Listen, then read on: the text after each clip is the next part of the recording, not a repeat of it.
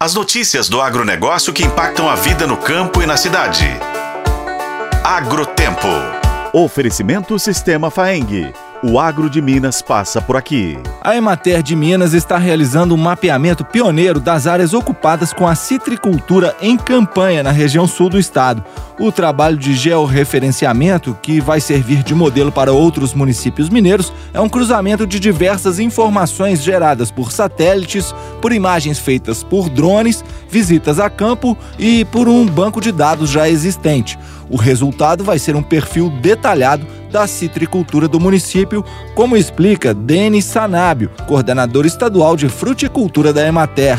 Bom, o objetivo, trabalho pioneiro que nós estamos querendo fazer com a citricultura do estado inteiro. Então nós partimos lá de campanha por ser um estado produtor forte de citros, para a gente fazer o levantamento total da área, né, ter um conhecimento assim muito real do que é as áreas plantadas com citros no município de Campanha. E a intenção nossa é extrapolar isso para toda a citricultura dentro do estado. É uma cultura de grande expressão. Se a gente pegar a área de fruticultura do estado, os citros representa quase 50%. Então é uma atividade muito importante. Então nós com esse levantamento a gente evita especulação de compradores, porque nós vamos saber o tamanho da área correto, o volume de produção que vai ter.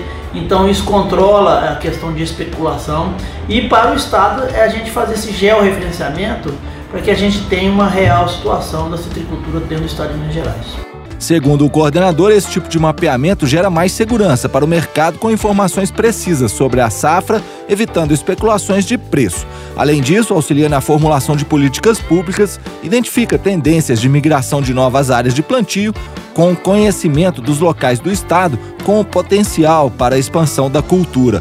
Com o mapeamento feito em campanha, também é possível identificar onde estão os cursos d'água, o tipo de solo das áreas produtoras, a altitude de onde se encontram as lavouras, a declividade dos terrenos e outras informações. O mapeamento já mostrou que as lavouras de tangerina respondem por aproximadamente 50% do total das lavouras de citros no município. O restante é ocupado com laranja, limão e tangor. São 101 produtores que devem colher 52 mil toneladas de frutas este ano. Eu sou Roberto Melcaren e esse é o Agrotempo que você confere nos tocadores de podcast no site otempo.com.br. Oferecimento Sistema Faeng. O agro de Minas passa por aqui.